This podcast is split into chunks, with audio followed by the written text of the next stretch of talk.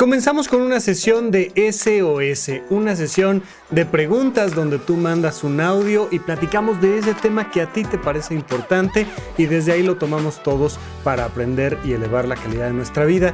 Ya teníamos rato que no hacíamos una de estas sesiones, ya saben, pueden pasar meses, por favor, meses desde que mandas tu audio hasta que lo ponemos aquí en el programa. Así es que recuerda, esto es un podcast. Si necesitas ayuda realmente urgente, sobre temas de salud mental, tienes que acudir a consulta con un profesional. No te esperes hasta que yo te haga algún comentario al respecto. Aquí, sin embargo, te agradezco muchísimo cuando me compartes un poco de tu vida, de esas cosas que estás pasando, porque créeme, muchas personas están pasando por lo mismo y nos puede ayudar a todos a aprender y reflexionar sobre temáticas diversas e importantes. Bien, vamos a comenzar con esta sesión y vamos con la primera pregunta.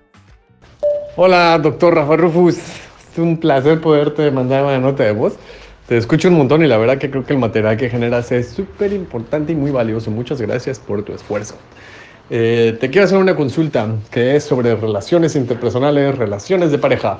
Y mira, yo soy un psicólogo que soy un clavado con las palabras. Me gustan mucho, creo que son súper importantes, creo que generan realidades, creo que son un puente importantísimo para la raza humana. Y también eh, mi ilusión eh, de una relación de pareja son como la panacea, la comunicación.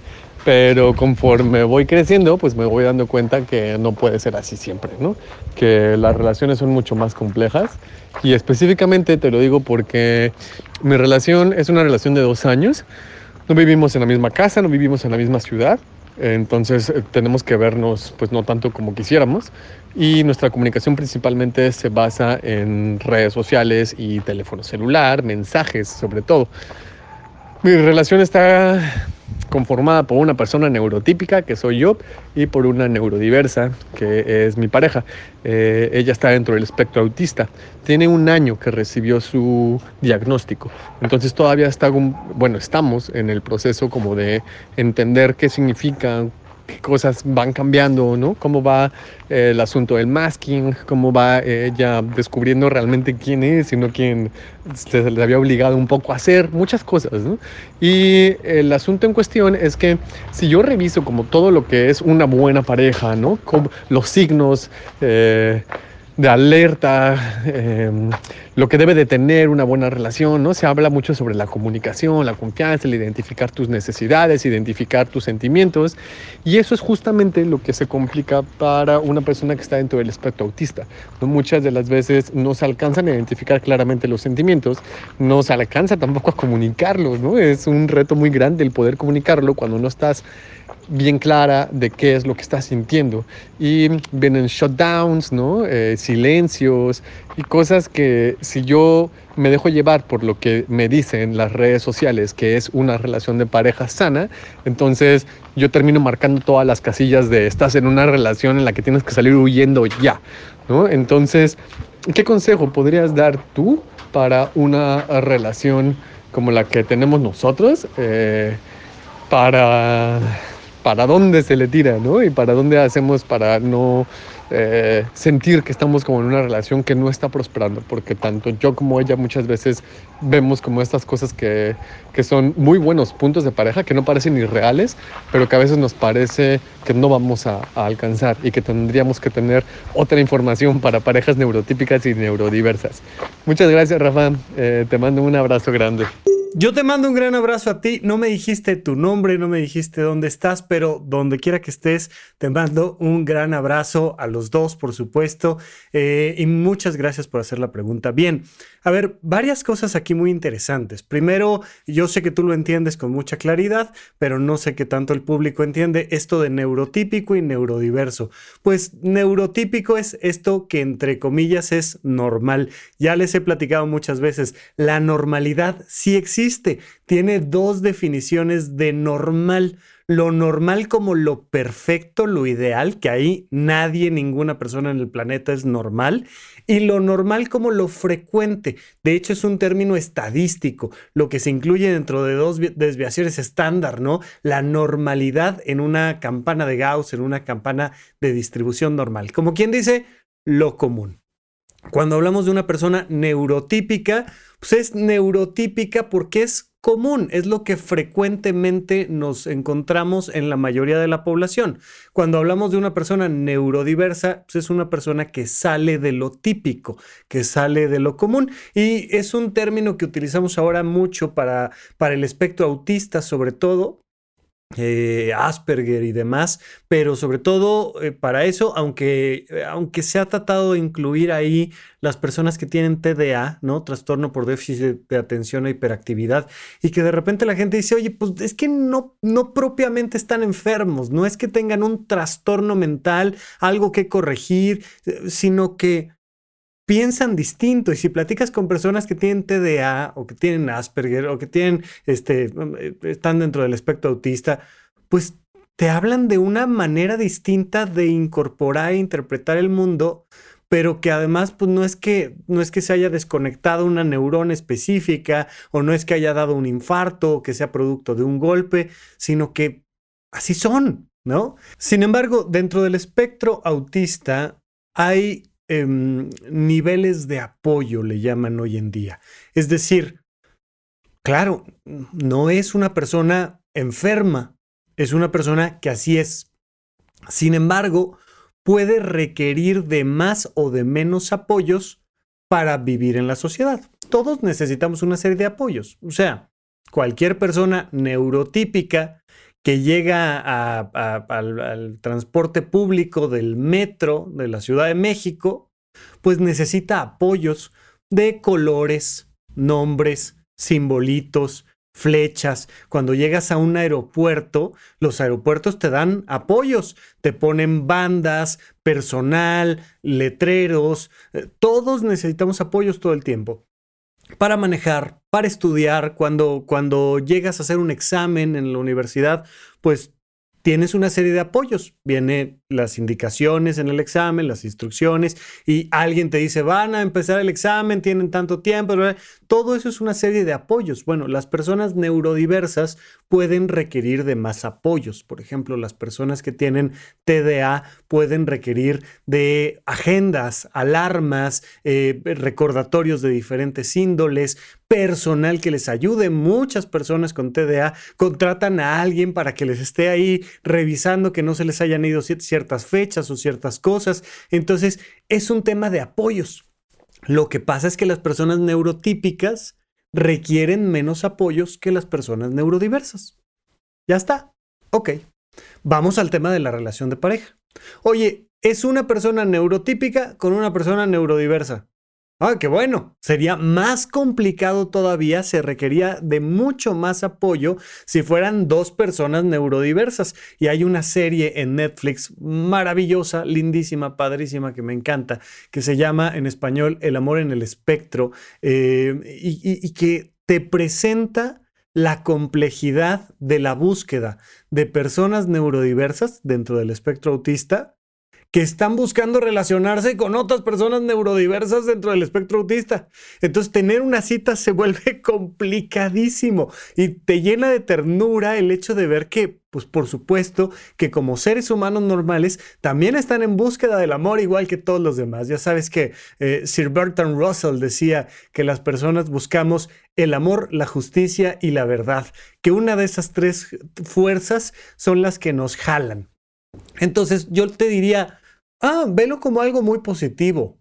Es una persona neurodiversa con una persona neurotípica. Bueno, se requieren menos apoyos que una persona neurodiversa que se trata de relacionar con otra persona neurodiversa. En teoría, deberíamos de requerir menos apoyos para relacionarnos en, pareja las personas neurotípicas que nos relacionamos con personas neurotípicas. Pero vieras que si de algo platicamos en estos temas psicológicos es de lo complicado que es tener una relación de pareja. Ahora, lo que nos dicen las redes sociales, sobre todos los movimientos que hablan sobre temas de relaciones de pareja en las redes sociales, están enfocadas en algunos aspectos muy específicos. De inicio, en obtener seguidores. Entonces, siempre información sintética y un poco alarmista, pues va, va a ser lo que va a predominar en las redes sociales ¿Cuál es la idea de todo lo que vemos publicado en redes sociales sobre las red flags y sobre las cosas de cuidado si tu pareja te hace no sé qué cosa? Y pues en su mejor versión, cuando no solamente están buscando seguidores, están buscando sobre todo advertir de la violencia que existe en las relaciones de pareja, sobre todo porque vivimos en un mundo machista, en un país machista y en una ciudad bastante machista. Entonces, ahí es donde te diría yo, hay que tener cuidado. ¿De qué hay que tener cuidado? De la violencia. Oye, tenemos una relación complicada, pero el elemento fundamental en el que nos tenemos que enfocar es en que no haya violencia o en disminuir lo más posible la violencia en la relación de pareja. Ya está. Oye, vamos a ser la pareja más maravillosa del universo, nos vamos a entender perfectamente. No.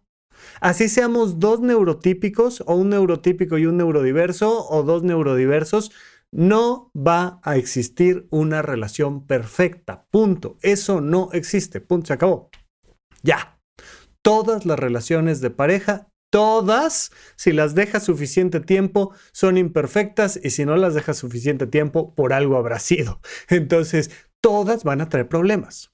Pero el elemento central donde nos tenemos que fijar siempre en una relación de pareja es en disminuir la violencia. En las personas neurodiversas es muy importante el respeto a su manera de expresar eh, cómo, cómo se enfrentan a un problema. Recuerdo mucho eh, una, una, entrevista que le hicieron a unas personas que hacen teatro para personas neurodiversas y entonces decían, oye, ¿cómo es una obra de teatro para personas que están en el espectro autista? Y decían, igual, igual que el resto de las obras de teatro, solo que aquí no nos ofendemos si alguien se para de su butaca, si se sale, si empieza a mover las manos, si hace movimientos guturales, y no nos asustamos. Entendemos que es su manera de ser. Entonces, ¿cómo es una función de cine para personas neurodiversas? Pues igual, nada más entendiendo que, pues que a lo mejor de repente a la mitad de la sesión de la película me saturo y me tengo que ir. Y a lo mejor me pongo a llorar, o a lo mejor me pongo a reír, o a lo mejor me pongo a aplaudir, o a lo mejor, ah, no sé, o a lo mejor me quedo callada o callado, no sé. Es darle un extra de permisos sociales a la otra persona de ser como es. Entonces, hay un episodio ya en el podcast de supracortical que se llama Reglas en pareja, donde les digo que hay dos o tres cositas que simple y sencillamente no deben de pasar, no las debemos de permitir. Algunas cuantas cositas que son importantes que las estemos aclarando, pero no porque pasen una vez se acabó la relación. Y hay cientos de miles de cosas en una relación de pareja que hay que dejar pasar. Punto y se acabó. Entonces, mi primera recomendación es asegúrense de no incurrir en ninguna forma de violencia o lo menos posible que haya de violencia en ambos sentidos. Porque no porque tengas una neurodiversidad te voy a dejar que me lastimes, que me grites, que me pegues, que me que, lesiones mis emociones. No, no, no. Y no porque yo tenga una visión neurotípica del mundo, yo te voy a decir cómo se hacen las cosas y te voy a obligar y te... No. Es entre dos adultos que encuentran las reglas correctas. Ahora, oye, sí, Rafa, pero cuesta trabajo la comunicación verbal. Claro, claro. Y hay N cantidad de vínculos que tenemos las personas que no van a través de eh, este, necesariamente una comunicación verbal. Y de hecho, en muchas de nuestras relaciones interpersonales, de amistad, de familia, pues nos manejamos más por lo que entendemos que el otro está sintiendo que por lo que realmente se expresa verbalmente. Cuando se expresa verbalmente, ayuda mucho, sí, pero si la otra persona no puede, pues no puede. Oye, ¿qué estás sintiendo? No sé, ¿no? Y ni siquiera te puedo decir, no sé, nada más me puse a llorar. Ok, pues te doy permiso de eso.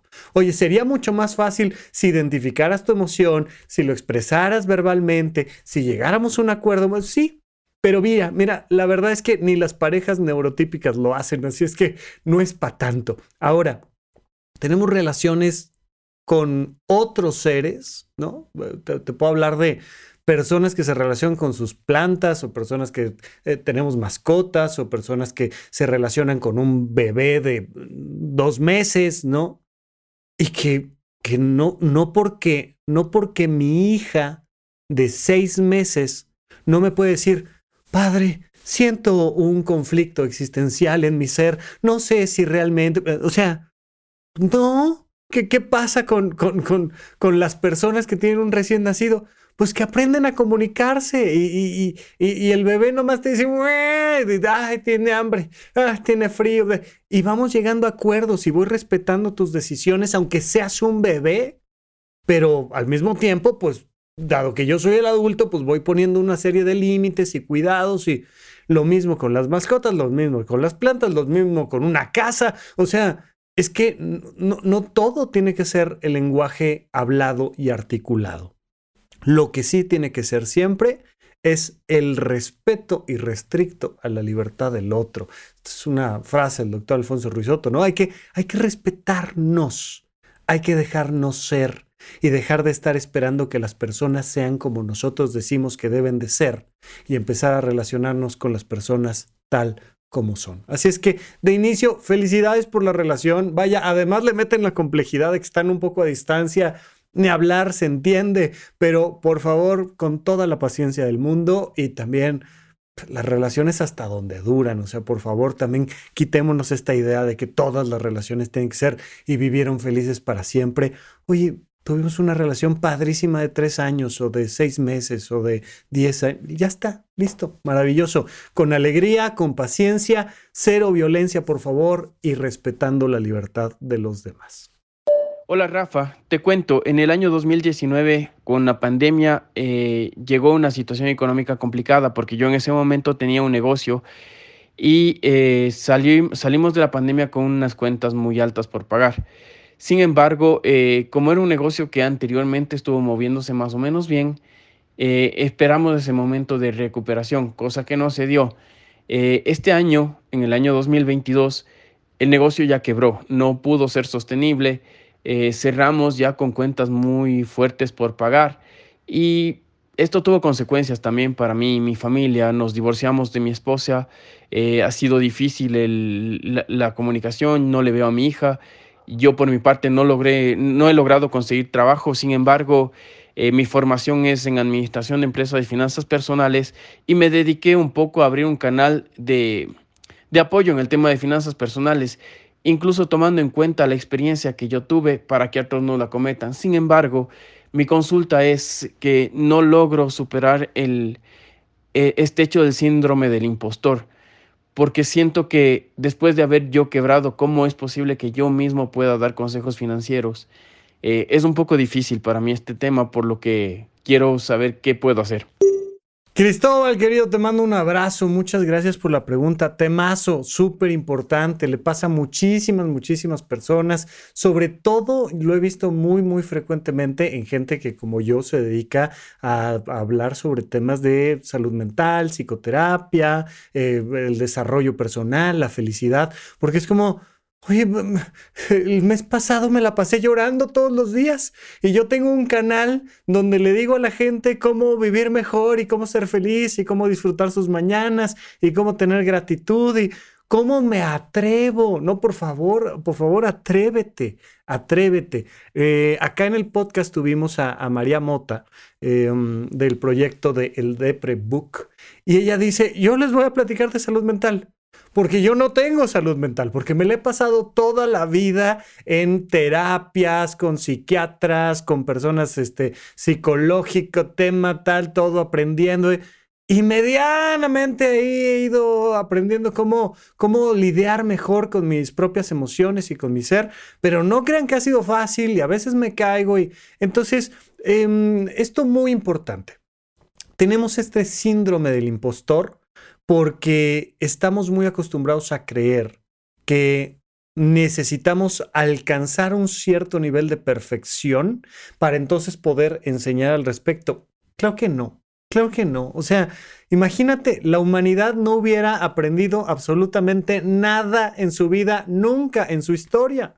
imagínate al, al primer Homo sapiens diciendo, ah, no, hasta que yo no sea capaz de escribir una novela de 500 páginas con personajes complejísimos, llámese eh, este, El Quijote de la Mancha. entonces no le voy a enseñar a nadie a hablar. No. Pues eh, ahí entre cavernícolas empezamos todos a, hablar en el paleolítico, ¿no?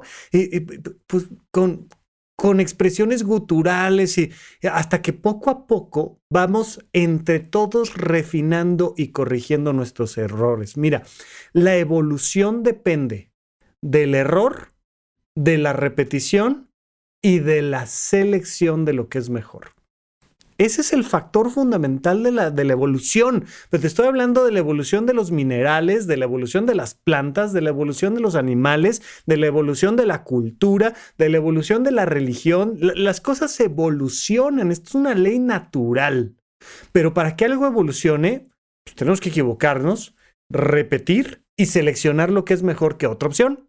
Ya está. Ahora, sin embargo, quiero pasar algo más, ¿no? Primero, vaya, es eh, conocidísimo y te puedes encontrar mi cantidad de contenido allá en internet sobre, sobre la importancia del error. Hay un libro muy lindo que te recomiendo de Brené Brown, tiene un especial en Netflix, eh, una, una especialista en temas de psicología, mente y sobre todo de la vulnerabilidad, de aprender cómo el ser vulnerables nos hace más fuertes, pero Brené Brown tiene este libro que precisamente se llama Cómo levantarse más fuerte. ¿no? Y, levantarse más fuerte es, es, un libro que te habla en mucho de ese proceso de apertura y de apreciación, pero sobre todo que nos lleva a la conexión con el elemento que está de base. Ojo aquí para el tema del síndrome del impostor, del síndrome de la impostora. Ese es otro libro que les recomiendo mucho a hombres y mujeres, pero especialmente a las chicas. El síndrome de la impostora. A ver, muy importante. De fondo, lo que pasa es que no nos sentimos queridos. Cuando hablamos del síndrome del impostor, pareciera ser que la temática es ser una persona perfecta, es que soy perfeccionista, es que quiero hacer las cosas bien y es que me, me, doy cuenta de que no soy suficientemente bueno para hacer algo. Fíjate que no. Claro, hay una capa que, que, que se explica de esa manera, pero de fondo, de fondo, de fondo, de fondo, es que no te sientes una persona querida. Me dices una cosa bien importante. Tenía un negocio, llegó la pandemia, tronó el negocio, tronó mi matrimonio. Y lo que siento es un nivel de abandono y de desprotección tremendo. En, el proyecto que tenemos Pepe Valdés y yo de Horizonte 1, en la página web de horizonte1.com, está ya completamente grabado el curso 2 llamado Huella de Abandono del modelo de semiología de la vida cotidiana. Es, es un modelo creado por el doctor Alfonso Ruizotto donde nos metemos a profundidad en la experiencia del fracaso como una experiencia de abandono. Y entendemos, bueno, a claridad es un curso largo que ahí está disponible. Te suscribes por unos pesos al mes y puedes tomar el curso completo cuantas veces quieras, pero entendemos de fondo que todos necesitamos sentirnos queridos. Entonces, muy importante, ¿quieres que se te quite el síndrome del impostor? Claro, prepárate, eh, sé honesto, comparte desde donde tú ves las cosas, nunca asumas que tienes toda la verdad. Sí, sí, sí, sí, padrísimo, sí. Pero de fondo, mi recomendación sería acércate a personas que te hagan sentir querido. Mira, Cristóbal, muy importante. Hazte una lista de las personas que te hacen sentir querido. A veces no son más de dos personas, a veces es una a veces son cuatro. Rarísimo que sean más de eso, ¿eh? rarísimo. Pero las personas importantes en tu vida, tu hija, eh, lo que tú me digas. Me dijiste, hay un conflicto, no me dejan verla, tal necesitamos también mucha asesoría jurídica, tú mismo, a pesar de que tengas un canal donde hables de esto, a pesar de que hayas estudiado una carrera fin, necesitas una mentoría con gente profesional respecto a temas financieros. Por supuesto, supongo que ya tienes una buena asesoría jurídica para el tema de tu separación, la relación que tienes con tu hija, etcétera, pero por favor, cuando puedas, así sea un día al mes, un día al año que ves a tu hija o con tus padres o con tu mejor amigo, con quien tú me digas. pero necesitamos acercarnos a contextos que nos hagan sentir queridos y seguros. Las dos cosas. Es fundamental, es verdaderamente fundamental. En la medida en la que te sientes una persona querida y te sientes en un contexto de seguridad, se nos desaparece o nos baja muchísimo el síndrome del impostor. Porque en realidad, en realidad, esto de ser un impostor no nos preocupa tanto fallar como ser descubiertos, criticados y abandonados por las personas que nos quieren. Y a veces le ponemos demasiada atención a las personas que están allá afuera y mm, no le ponemos atención a las personas que realmente nos importan. Entonces, acércate a las personas que realmente te importan y siéntete una persona querida y una persona apoyada por los demás. Y va a bajar el síndrome del impostor. Por supuesto, recomendación en medio de una situación así tan delicada, insisto, mentorías jurídica, económica y de salud mental. Si puedes ir a terapia, si puedes atenderlo desde una perspectiva terapéutica, creo que puede ser definitivamente lo mejor. Cris, te mando un, un, gran abrazo. Espero que las cosas mejoren todo este año y que verdaderamente encuentres eso que estás buscando. Te mando un abrazo y seguimos platicando. Vamos a la siguiente pregunta. Hola, Rafa Rufus. Mi nombre es Max. Soy de Venezuela, pero te escucho desde Argentina desde hace muchísimo tiempo. La verdad es que no recuerdo desde cuándo. Eh, me encantan todos tus podcasts. Eh, la verdad me encanta cómo transmites eh, toda la información, cómo te expresas. Cada vez que tengo alguna situación voy, busco un podcast que se asemeje y me ayudas a cómo manejarme, cómo enfrentar la situación, cómo tomar alguna decisión. Gracias por crear esta comunidad. Ahora sí te comento rápidamente lo que me pasa. A ver cuál es tu opinión. Eh, soy una chica activa, tengo 31 años, eh, me levanto todos los días temprano, voy al gimnasio, em, soy coach de, de CrossFit y también aparte tengo mi trabajo, soy ingeniero químico. Em, estoy agradecida con mi trabajo, pero sigo en búsqueda porque no estoy conforme. Em, me mantengo sola, vivo sola en un país, eh, en otro país eh, mis papás están en, están en, Venezuela, me fui de mi casa desde los 23 años, he vivido en tres países y mm, todo ok, mis relaciones interpersonales con amigos está bien, me siento feliz en mi trabajo, eh, siento que mi vida está bien, como bien, duermo bien, o sea, me siento feliz. Mi tema está cuando me toca relacionarme con crear vínculos de pareja eh, al principio como que todo muy bien, como que me ven inalcanzable, es lo que yo pienso desde mi punto de vista, como que me ven eh, independiente, inalcanzable, eh, no sé, como un trofeo, como que me quieren tener y se esfuerzan muchísimo, son muy detallistas y cuando doy la oportunidad empezamos a salir y, y como que se pierde el interés. Pero eso lo noto cuando cuando yo me empiezo a abrir, cuando empiezo a contar cómo me siento, cuando empiezo a contar mis, eh, lo que me pone triste, mis debilidades, cuando me abro con esa persona.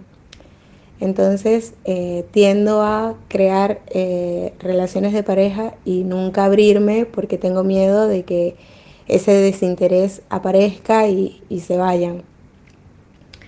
Al principio me ponía muy triste, ahora lo sé llevar, pero es un patrón que se repite, eh, no siempre, pero sí la mayoría de las veces y quisiera saber cómo manejarme, si soy yo la que estoy equivocándome en algo o, simplemente es así. Espero tu respuesta, gracias. Max, querida, abrazos hasta Venezuela y hasta Argentina. Em, esto, esto muy interesante.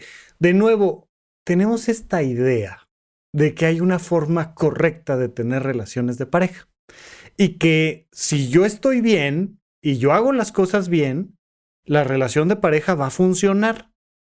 No, no, a ver, lo repito.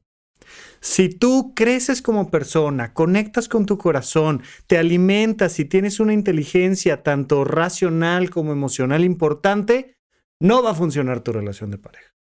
Si no creces como persona, si no desarrollas tu conciencia, si no alimentas, tampoco va a funcionar la relación de pareja. Las relaciones de pareja no funcionan, no funcionan a la perfección.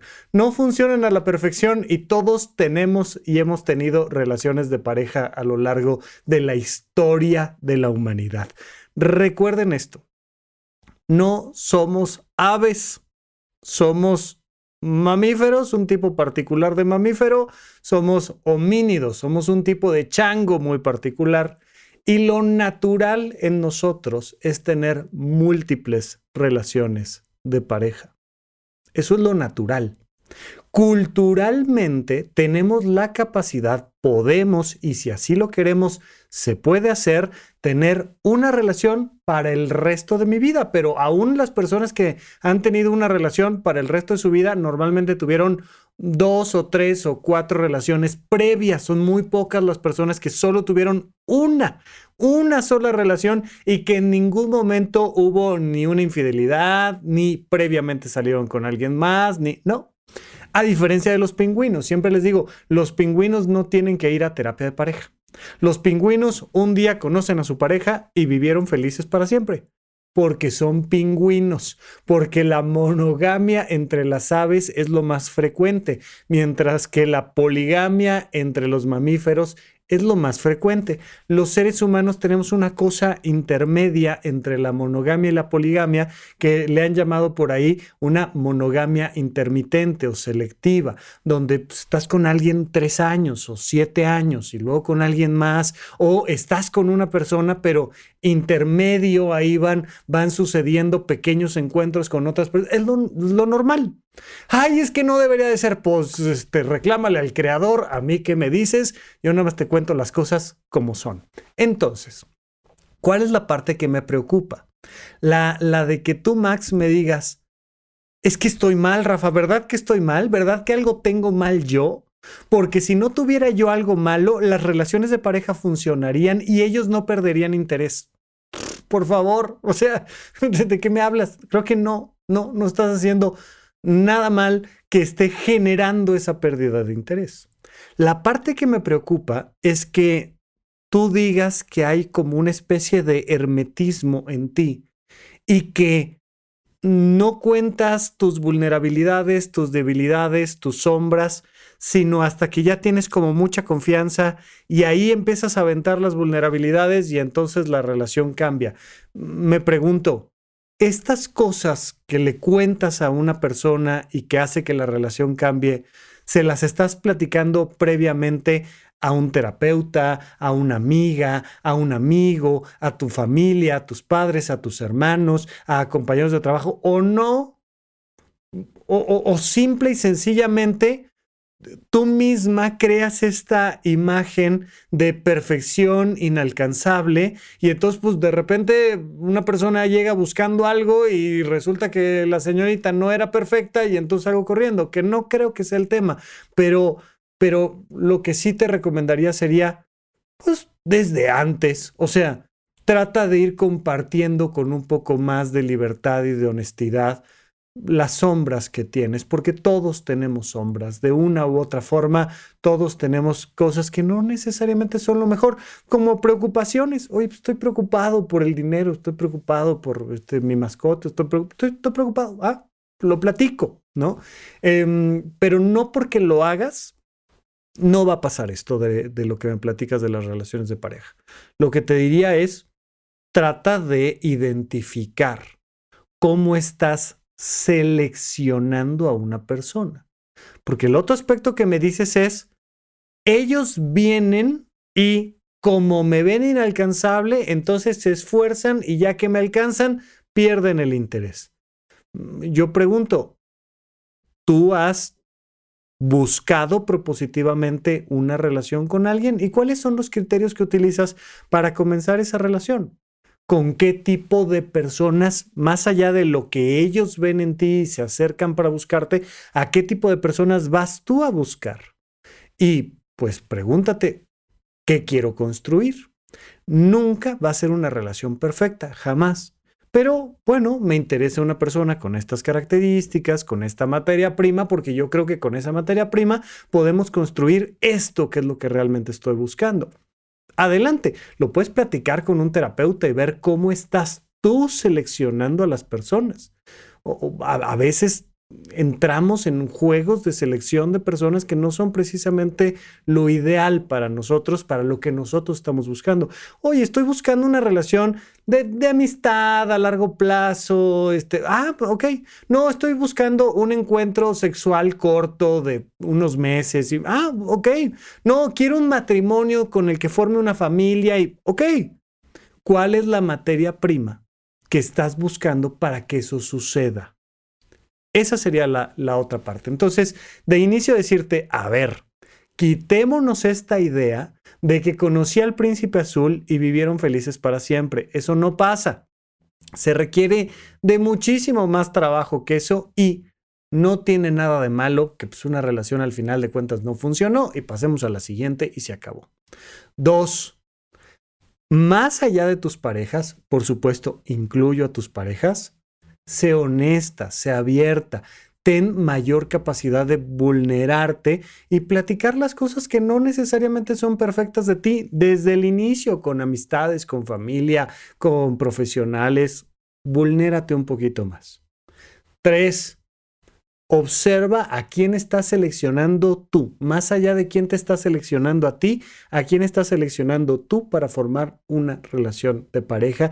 Y ahí hay que tener cuidado con los criterios. Serían mis recomendaciones que tengo para ti, Max. Sin embargo, lo más importante es que me dices, mm, mi vida está bien, mi vida me gusta, tengo que hacer algunos ajustitos ahí laborales y demás, pero en general me estoy cuidando, estoy cuidando mi salud física y mental y las cosas van más o menos bien.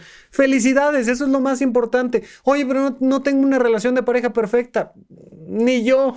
y luego, o sea, y, oye, es que mi casa no es perfecta, es que mi salud física no es perfecta, es que a veces tengo insomnio, pues, pues sí, es la vida humana, de eso se trata la vida, de irle encontrando esto. No, no, no, no vamos a, a, mitificar, a hacer un mito inalcanzable de lo que tiene que ser nuestra propia vida. Solo estamos aquí entre todos elevando un poquito la calidad de nuestra vida. Max, te mando un gran abrazo hasta Argentina y que estés muy bien. Vamos con nuestra siguiente pregunta. Hola, hola, buenos días, Rafa, ¿cómo estás? Primero quiero saludarte felicitarte por el programa, es a ti y a todo el equipo, es, es un programa que me ha ayudado a resolver muchísimas de mis dudas. Y pues ahora bien, bien este planteamiento que, bueno, pues se acercan estas, ya estamos en estas fechas decembrinas, posadas, reuniones y estoy por reunirme con amigos de la universidad, a los cuales quiero bastante, pero la ansiedad empieza a carcomer mis pensamientos, me siento un poco, pues sí, angustiada de no saber cuáles van a ser mm, las charlas, eh, intento como tranquilizarme y pensar que bueno, cuando llegue el momento solamente es eso, disfrutar si es que llega el momento, porque bueno, a veces no se, no se concluye una, una fecha, ¿no? Poner, poner a tantos de acuerdo, pues a veces no resulta de la mejor manera. Sin embargo, creo que esto ya, ya cuajó. y pues mi duda sería esa, o sea, ¿cómo puedo, cómo puedo no estar ansiosa y simplemente no pensar tanto en el momento que, bueno, creo que a veces es inevitable, pero intentar estar lo más serena posible ese día. Saludos. Giselle, querida, muchísimas gracias por tu mensaje. Te deseo un muy feliz año. Y vaya, muy interesante tu pregunta, porque me hace reflexionar sobre algunos temas. El primero de ellos, ¿a qué le llamas estar ansiosa? Porque así como me lo platicas, sonó más bien a que estás expectante, o sea, te escucho con una sonrisa, te escucho que ya hay una fecha, te escucho que pues que llegan estos pensamientos de, ay, ¿y de qué vamos a platicar? Y tantos temas, y les contaré o no les contaré cómo me fue con, con mi ex o no, yo qué sé. O sea, esta cosa como, pues, que, que, que, que genera una expectativa este, la final del fútbol o las elecciones presidenciales o una fiesta de graduación o un evento con unos amigos o ver a una expareja para una cita o ver a una persona nueva para una cita o no y ay pues pues va, va uno nerviosito pues sí normal. o sea, somos seres humanos, no somos robots. No tenemos por qué no tener ese nivel básico de ansiedad, porque también representa una manera de darnos cuenta de que estamos alertas, de que algo es importante. Es un nivel de cortisol y un nivel de adrenalina importante. Y de hecho, fíjate, hay estudios que nos dicen que a mayor nivel de sensación de riesgo controlado, mayor vínculo entre las personas. Entonces, pues, ¿quiénes son tus grandes amigos? Pues el compañero de banca con el que viviste grandes batallas, con el que se nos fue la pelota a la azotea y tuvimos que hacer un montón de cosas para bajarla, ¿no? ¿Quiénes son? Eh, eh, Rambo, habrán visto la primera película de Rambo, ¿no? ¿Quiénes son tus hermanos? Pues con los que estuviste en el campo de batalla, en situaciones de alto riesgo. Se ha visto que con personas con las que vives esta sensación de miedo, ansiedad controlado, como en un parque de diversiones, como en un deporte extremo, como en una película de terror, se generan mayores vínculos, se libera oxitocina y, generas estos vínculos con las personas de forma importante. Entonces, este nivel de ansiedad que no es dañino, que es hasta cierto punto disfrutable, hay que dejarlo estar ay, es que me pongo nerviosita y entonces no sé, o sea, como que digo, ay, este vestido o este otro más bien de pantalón o me voy este, en moto y con botas o, ay, ay, no sé. Qué padre. Mi recomendación sería, déjalo estar, disfrútalo. ¿Cuándo eso se vuelve algo peligroso que atender? Cuando se incrementa demasiado la duración o la intensidad y que eso empieza a afectar el resto de mi vida.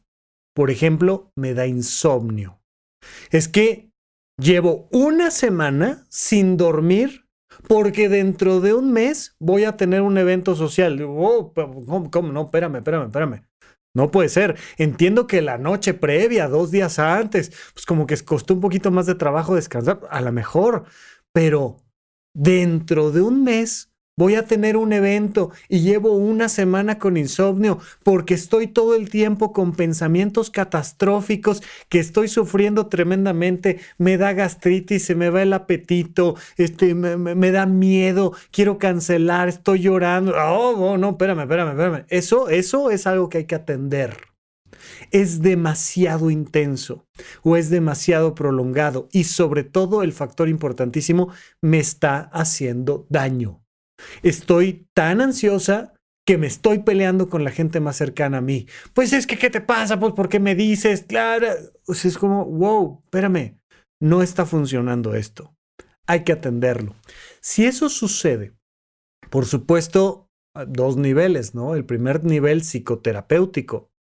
¿Qué estás pensando que va a pasar? Hay que tratar de, de llevarlo a la realidad. Por supuesto, puedes ir a una psicoterapia y, que te ayuden a identificar eso que está sucediendo. De nuevo, ya lo recomendé hoy mismo, pero este libro de Brené Brown, de Más fuerte que nunca, este, levantarse más fuerte, no, me acuerdo exactamente ahorita el título en español, pero, pero vaya, Brené Brown tiene como ocho libros y el, uno de los más recientes es ese. Y, y, que te ayuda a darte cuenta cómo te estás contando una historia. Y a veces, mm, de hecho más bien siempre, verbalizar la historia que te estás contando ayuda un montón. Me estoy contando la historia de que como en la película de Carrie, voy a llegar y, me van a tirar un bote de pintura, de sangre, de no sé qué tal. Y, no, este, lo mismo que les pasó a los de Monsters University, a OK, que de repente los hacen la burla del campus. Estoy pensando que en mi evento social va a ser eso. ¿Por qué lo estás pensando? Oye, y si ese es el caso, ¿a qué base? Y de repente empezar a hacer cosas que están inconscientes, volverlas conscientes, volverlas verbalmente claras, ayuda a decir, a ver, una de dos. O es verdad lo que estoy pensando y me tengo que cuidar, o no es verdad lo que estoy pensando y lo tengo que soltar, pero cuando lo hago consciente y cuando lo verbalizo, digo, ¿en qué estoy pensando? O sea, ¿de qué me hablas? Ya estoy pensando que ese día voy a llegar tarde y entonces este, el taxi se va a llevar mi, mi bolso y no voy a tener celular. Y, y, ah, ah, ok, ¿eso es real? ¿Es algo que puede pasar? Sí. ¿Cómo le hago para prevenirlo? No, es una exageración. Ok, solo date cuenta de que es una exageración. Primer nivel, psicoterapéutico. Te pueden ayudar los episodios del podcast, te puede ayudar un libro, te pueden ayudar todos los cursos que tenemos en horizonte1.com, te pueden ayudar un montón de cosas. Pero si no es suficiente, entonces hay que ir al psiquiatra. Oye, los eventos sociales me ponen muy mal. Y ya fui a terapia y no logro acomodarlo necesitamos un apoyo diferente, necesitamos hacer un diagnóstico, necesitamos ver si mandamos un tratamiento, etcétera, etcétera, etcétera. Pero de inicio, de inicio, así como me lo vas platicando y así como lo escucho, Giselle, se me hace que es meramente una sensación agradable de anticipación que da esa cosquillita incómoda de alguna manera de la ansiedad de, ay, jole, ¿cómo nos vamos a ver? ¿No? Tenía una maestra mía que decía, ya nosotros ya no tenemos reuniones de generación, sino de degeneración. O sea, te vas viendo degenerado ya por los años y pues sí, normal, pues es parte de la vida y es parte de platicar a quién le fue mejor y a quién le fue peor y, y ya, y llegar y disfrutarlo. Pero sí, trata siempre de, eh, lo comentábamos en, en preguntas anteriores, de apoyarte en personas que te hagan sentir querida. Platica esto con personas que te hagan sentir querida, siéntete querida y ve a la reunión. Oye, es demasiado intenso, ve a terapia. Oye, es demasiado intenso, hay que analizarlo con un médico profesional en temas de salud mental. Bien, vamos a una última pregunta y cerramos nuestra sesión de SOS para el día de hoy. Hola Rafa, ¿cómo estás? Eh, yo muy agradecida con tu programa em, y con todas las enseñanzas que nos dejas, con todo el trabajo que haces. Eh, muchas, muchas gracias de verdad. Oye, yo tengo una situación. Em, por más que leo, no sé, cosas feministas o, por cosas que tratan de, mm, pues, de ayudar a deconstruir el amor romántico, eh, y cuando te escucho a ti que, que dices, no, pues las relaciones se acaban y digamos que estadísticamente eso es lo normal o eso es lo más esperado, y toda esta información que, yo leo y digo, pues sí, o sea, tiene sentido todo lo que se trata de, de quitar el enfoque romántico a las relaciones amorosas. Yo digo, sí, sí tiene totalmente sentido, sí lo entiendo, sí me queda claro, sí, sí entiendo por qué no deberíamos em, eh, romantizar tanto las, eh, los noviazgos, no sé. Pero a la hora de aplicarlo me es tan imposible. Por más que yo entienda todo lo que estás diciendo, no lo puedo aplicar y no sé cómo hacerle. Em, tuve una relación durante cuatro años con una persona a la que amé profundamente.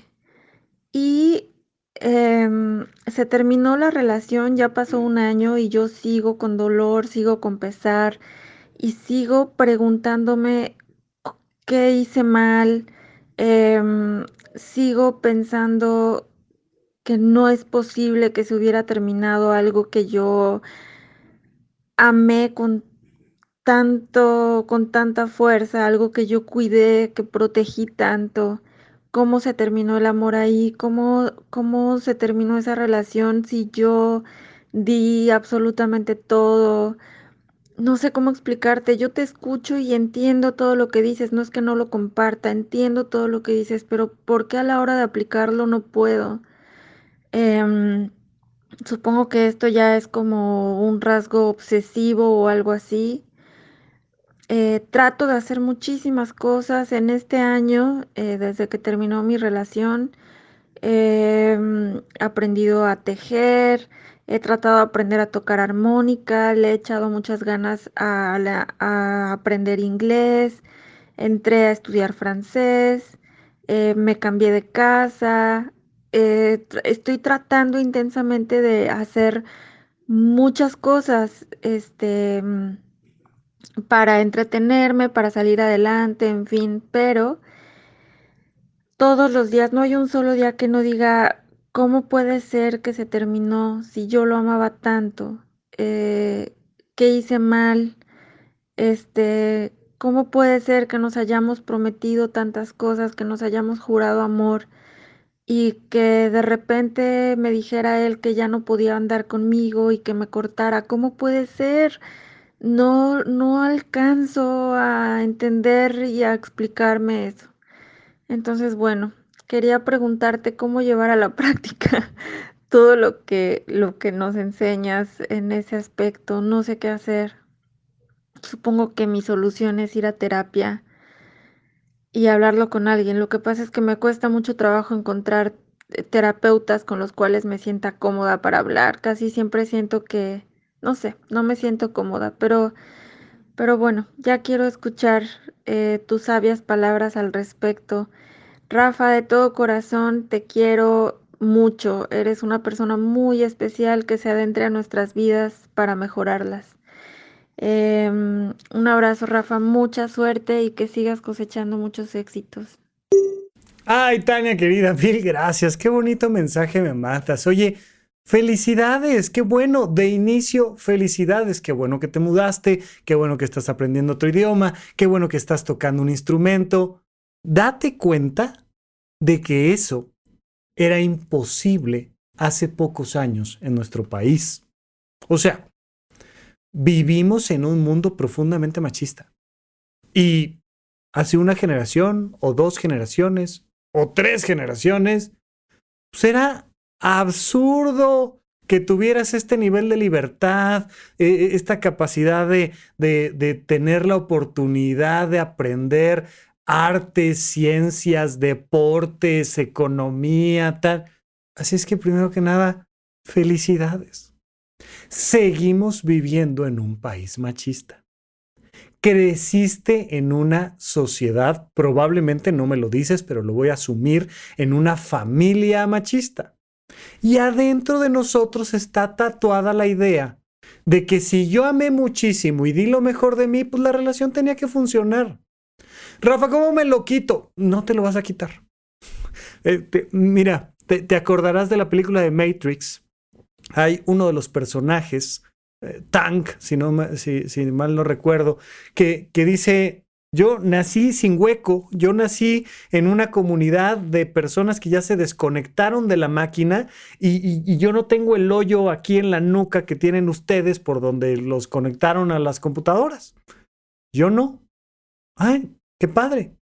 Pero la infinita mayoría de los personajes sí tuvieron que ser desconectados. Y cuando te desconectas te queda un hueco aquí en la nuca ese hueco de la Matrix, ¿no? Ese, ese hueco de The Matrix que, que nos dice que y vivieron felices para siempre. Y entonces ella conoció el amor y encontró el amor y vivió feliz para siempre. Entonces, normal. Yo, Rafa, soy una persona machista, homófoba, este, claro, pues sí, soy un mexicano nacido en los ochentas, pues cómo no, evidentemente, tengo un hueco que todo el tiempo tengo que ser consciente de él porque todo el tiempo tengo que trabajar con él. Si yo no estoy constantemente sensibilizándome de los problemas que hay en las diferencias de género o en los temas de este, los privilegios que tenemos algunos, o si no estoy constantemente sensibilizándome, pues me brota lo machista, me brota lo, claro, claro, normal. O sea, entonces es un trabajo constante, hay que estar alertas todo el tiempo y de repente uno se equivoca y dices, me equivoqué. Otra vez fui clasista. Ya está. Se acepta. O sea, pues ni modo que qué. Ay, pero ¿cómo le hago para quitármelo? Pues mm, de principio asume que ahí está. Entonces, Tania, ¿tienes pensamientos machistas? Obvio. O sea, obviamente, por favor, claro. Claro que tienes pensamientos machistas. ¿Cuándo naciste? Eh, había machismo en ese entonces en el país, había machismo en el mundo, había machismo en tu familia. Pues obviamente, ¿no? Este, estuve, estuve platicando recién con una amiga mía que se estaba despidiendo de la abuela, que ya estaba por hacer su transición la abuela. Y, de repente la abuela diciéndole, mija, por favor, nada más te pido una cosa, consíguete un buen hombre, ¿no? en el, último suspiro de la abuela, haciendo la recomendación de, no, no, te vas a quedar sola, pobre de ti. Y la otra, ay, abuelo, pues si te contara que tengo novia, hombre, o sea, pues, normal. Es que esas cosas, por favor, normal, están metidos en nuestra cultura hasta el fondo esos condicionamientos socioculturales. Los vemos en las películas, los vemos en las series, los vemos en las novelas escritas, los vemos en el teatro, los vemos en la publicidad, los vemos en las sobremesas. Todo el tiempo estamos bombardeados por esas ideas. Entonces pasa. Punto número uno. Punto número dos. Acuérdate de que el amor es una especie de adicción se generan vínculos de oxitocina tremendos entre tus neuronas y de repente cuando te arrancan algo que amaste tanto, duele. Claro, a ti, a mí, a quien me digas. El Buda lo dijo, las cuatro grandes verdades del Buda. La primera de ellas, la vida es sufrimiento. Dos, la causa del sufrimiento es el apego. Normal. A ver, la vida es sufrimiento, aceptémoslo. Dos, nos apegamos, ¿no? Y de, repente vivimos una relación romántica intensa y pues a la hora que te la quitan duele. Tres. Tres, se puede trascender el sufrimiento. Eso se puede, pero pues hay que chambearle porque esa es la cuatro. La cuatro es, nosotros vendemos los boletos de cómo trascender el sufrimiento. Eso nos dice el budismo, ¿no? La cuarta gran verdad del Buda es, es el camino del Buda. ¿Qué hay que hacer? Estudiar budismo o suscribirse a horizonte1.com y tomar los cursos de semiología de la vida cotidiana o leer los libros de Brené Brown. ya, de ahí nosotros hacemos el marketing, hombre, pero, pero realmente es partir de la primera gran verdad. La vida es sufrimiento. Ya está. Ahora, el Buda vivió en una época en la que uno vivía mucho menos tiempo. Por tanto, uno sufría mucho más tiempo. Tú me dices, ya llevo un año y lo sigo sufriendo. Ok, ¿cuántos años más vas a vivir? No, pues no sé, nadie sabe. No, ciertamente nadie sabe cuántos años más va a vivir, pero por tu voz, si estás escuchando un podcast, significa que tienes un cierto nivel cultural, económico. Pues yo diría que bajita la mano, unos 85 años, ¿te gusta? Tal vez no, Tal vez Rafa se muere mañana, pues sí, esas cosas pasan, sí, pero lo más probable es que supere los 90 años de edad. Oye, para, para como cuido mi salud física, para como cuido mi salud mental, para mi nivel sociocultural, pues, lo más probable es que sobrepase los 90 años. ¿Y tú? ¿85 te gustan? ¿90? ¿95 años? Oye, a un novio le sufrió un año. ¿Y? O sea, hay, hay cuánto, pues, pues es relativo, depende. Si este sufrimiento me está impidiendo hacer mi vida cotidiana, cosa que en tu caso, Tania, no, porque te mudaste, porque aprendiste a tocar armónica, porque estás aprendiendo tu idioma, suena que estás funcionando bastante bien y por eso empecé felicitándote. Pero si este sufrimiento de la separación me está impidiendo levantarme de la cama, bañarme, alimentarme, hacer ejercicio, trabajar, tenemos que ir a un psiquiatra. Eso se llama un duelo complicado, es un tipo de depresión y se atiende médicamente. Pero como parece que es tu caso, Tania, como no es el caso de Tania y de, ¿no? Como no es el caso, entonces te diría, oye, pues un año, me acuerdo de él todos los días, qué bueno. Vamos a tratar de darle un pequeño giro, y esto igual viene, viene del budismo, que, que te dice, dedícale todos los días un ratito a amarlo de todo corazón. Es que yo lo amé y ahora me duele. Ah, no, no, no. Síguelo amando, tráelo de regreso. Acuérdate que esta palabra que me encanta, recordar, significa recore, traer al corazón. Ámalo, no lo amé, lo amo. Y todos los días le dedico un ratito a desearle que esté bien, feliz y en paz. Esto, es fundamental, ¿no? El deseo, te deseo que donde quiera que estés, mi amor de mi vida, te deseo que donde quiera que estés, estés bien, feliz y en paz. Ojalá estés cuidando tu salud física, ojalá estés cuidando tu salud mental, ojalá estés cuidando tu espíritu, te deseo lo mejor de mí, te mando toda la luz, con todo el amor.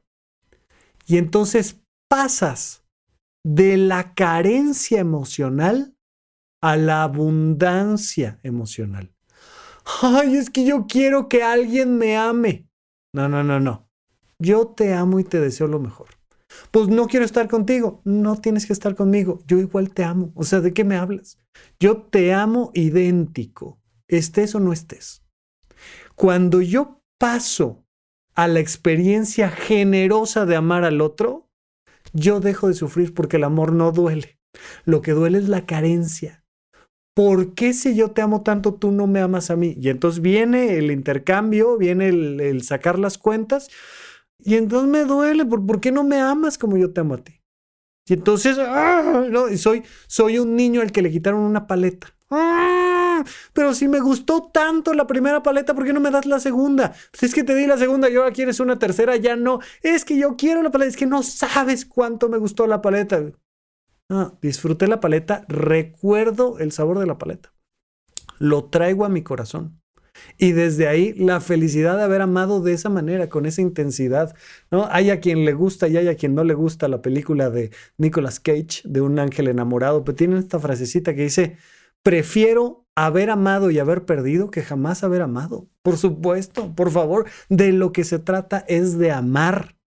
En la medida en la que tú amas, vas a ser feliz. Ahora, último punto que, pues, es muy importante, ¿no? Finalmente, entender que pues, parte fundamental es seguir manteniendo nuestra red de apoyo, seguir teniendo vínculos, seguir amando a otras personas. es adelante, hay que, hay que dejar que la vida fluya y continúe de la mejor manera. Es lo que te podría recomendar. De inicio, Tania, date cuenta, escucha tu mensaje, nada más escucha todo lo que me contaste que has hecho. Felicidades. Oye, y además de eso, conociste un tipazo que el que amaste tremendamente. Maravilloso, te felicito.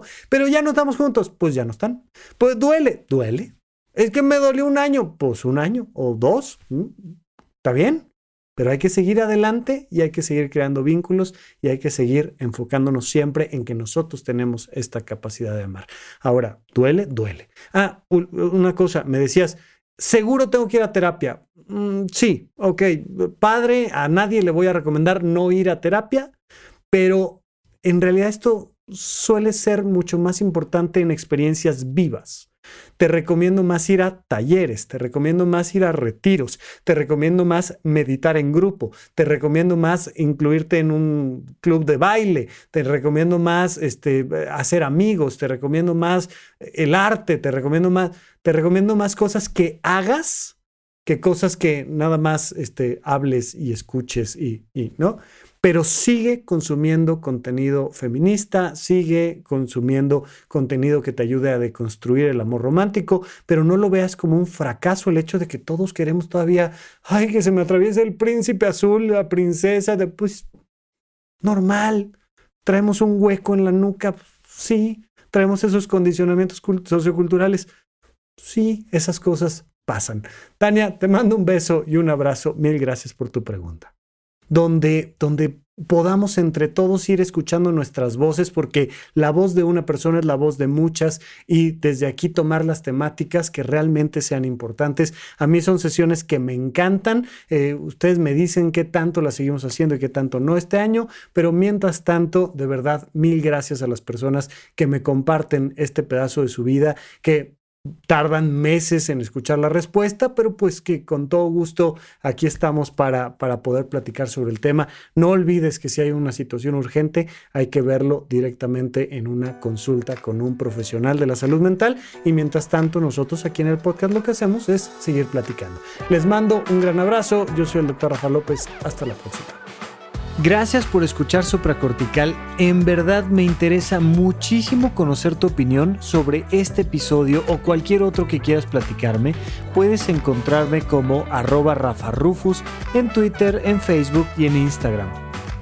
Quiero darte las gracias por escuchar Supracortical y sobre todo por suscribirte y seguirme donde sea que estés escuchando este programa y así te puedes enterar todo el tiempo de nuestros próximos estrenos.